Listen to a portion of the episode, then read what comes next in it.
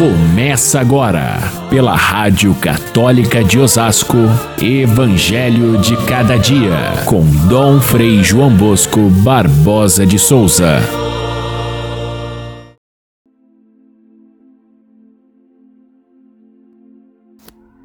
Que os vossos rins estejam cingidos e as lâmpadas acesas. Sede como homens que estão esperando o seu Senhor voltar de uma festa de casamento, para lhe abrirem imediatamente a porta logo que ele chegar e bater. Felizes os empregados que o Senhor encontrar acordados quando ele chegar. Ele mesmo vai cingir-se, fazê-los sentar-se à mesa e, passando por entre eles, os servirá. Caríssimos irmãos e irmãs, ouvintes do nosso Evangelho de cada dia, Hoje, 24 de outubro, nós temos a memória de Santo Antônio Maria Claret, um religioso espanhol que viveu aí pelos anos 1800 e que percorreu todas as regiões da Espanha evangelizando com muita competência, mas também é o fundador de uma família religiosa dos missionários Filhos do Coração Imaculado de Maria, congregação que leva o seu nome nós são, os conhecemos como irmãos claretianos, porque são filhos espirituais de Santo Antônio Maria Clarete. Mas Santo Antônio Maria Clarete é, foi nomeado bispo da ilha de Cuba e lá ele fez um trabalho primoroso de evangelização.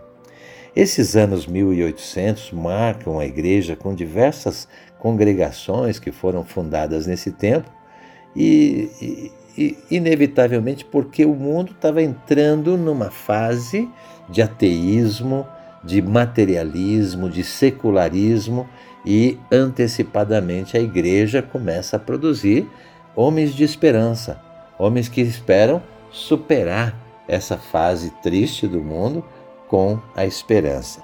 É o tempo que nós estamos vivendo. E o evangelho de hoje fala exatamente de esperança e é muito atual porque nós vivemos hoje uma crise de esperança. As pessoas chegam num ponto tal que elas não esperam mais nada. Não há mudança prevista no mundo. O mundo se tornou inóspito. A convivência humana muito difícil, porque aqueles que estão bem, estão, é, dentro dos seus círculos de, de, de felicidade, não abrem mão disso. E a grande maioria não tem esperança nenhuma não tem esperança de dias melhores.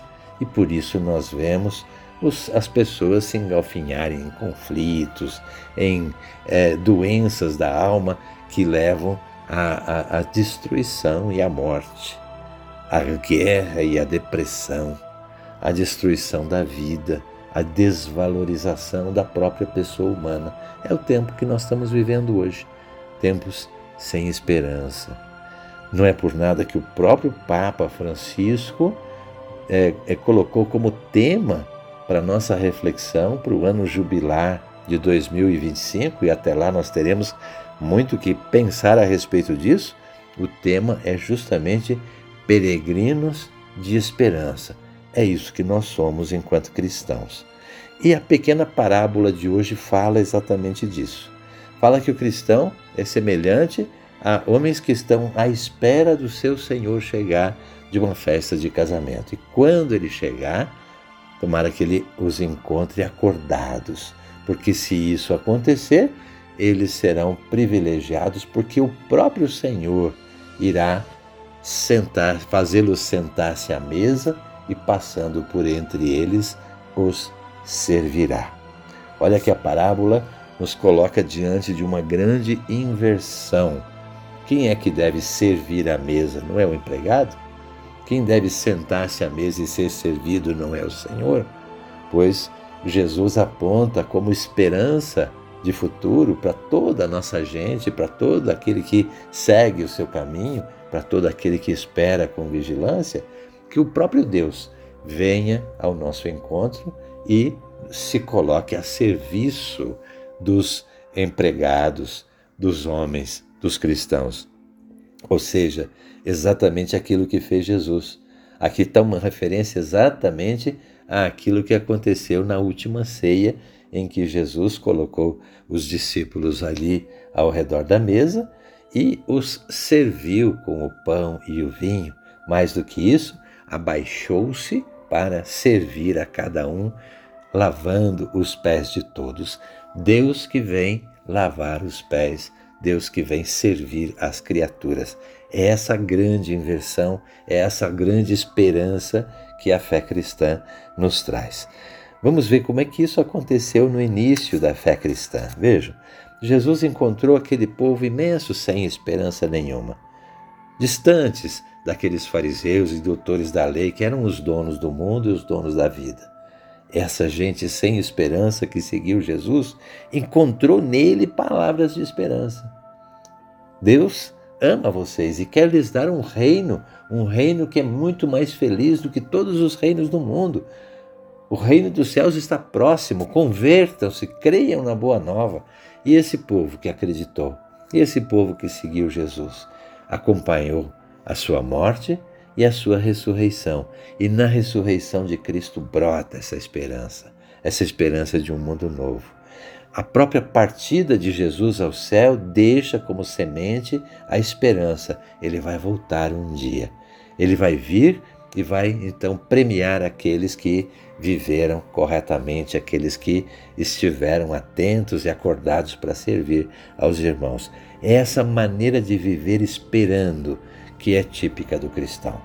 Notem que não é uma espera de braços cruzados, uma espera vazia, uma espera de quem está esperando o ônibus chegar, então ele não faz nada, enquanto isso fica olhando para o vazio. Não, não é uma espera assim. Talvez seja mais semelhante à espera de alguém que está preparando a casa para receber uma visita. É essa espera, a espera do cristão. Ou então a espera da mãe que é, é, vê chegar o tempo de receber no colo o seu filho que ela está esperando. Essa espera da mãe grávida, essa espera de um futuro feliz, essa espera do cristão. E isso faz toda a diferença na vida da gente. Aquele que espera a vida, ele se coloca a serviço da vida e ele produz vida. Enquanto que aquele que espera a morte, ele só pode produzir morte, só pode produzir destruição e conflito. O nosso mundo de hoje, um mundo sem esperança, é um mundo que destrói tudo que tem pela frente. E os casos são os mais absurdos, desde ah, os, os grandes empresários que promovem a destruição do planeta, os grandes mandatários do mundo que promovem a guerra, os grandes é, exploradores da, da, do povo que fazem com que muitos saiam migrando, procurando vida em outro lugar, seja aqueles que estão próximos de nós, talvez fazendo maldades, eh, colocando a sua vida em risco, é, destruindo-se nos vícios. São pessoas sem esperança. Como também, imagine qual é a esperança de um jovem, uma criança que invade uma escola, como aconteceu ontem, para matar, para destruir, para atirar sobre as outras crianças. São fatos absurdos desse nosso mundo que mostra um mundo doente, um mundo sem esperança, um mundo sem Deus. E aí ficam esperando encontrar meios para deter essas violências, colocando polícia, colocando leis, colocando normas que, que restringam a liberdade das pessoas. Mas não, não é isso que Deus quer. Deus nos quer alegres e esperançosos, com os olhos carregados de esperança. Nós esperamos o Senhor que vem. E que vem de diversas maneiras. Virá no fim do mundo, sim, a gente sabe disso, quando será a vinda de Cristo, mas também virá no nosso momento de encontro com Ele, na morte. Para esse momento, nós caminhamos pressurosos, vamos nos encontrar com o Senhor no fim da nossa vida. E enquanto isso não ocorre, temos uma outra maneira de encontrar com Ele à mesa, que é a Eucaristia. Então, essa parábola de hoje serve muito bem para a gente perceber que a Eucaristia é a maior celebração da esperança. É quando Deus se faz presente e passa a nos servir o banquete da vida, a servir a cada um de nós e convidarmos a sermos servidores da vida, gente de esperança. Quem espera a morte produz morte. Quem espera a vida vive produzindo vida. E é isso o cristão, o cristão vigilante, o cristão que não, não, não prega os olhos. É como o namorado que espera a namorada. O amor que espera, ele está sempre atento. E é assim o cristão que espera o seu Senhor. Vivamos essa dimensão da esperança com toda alegria. Um dia o Senhor virá. Um dia nós seremos contemplados com a Sua presença, servindo-nos a todos com a Sua própria vida. Fiquemos com Deus. Até amanhã, se Deus quiser.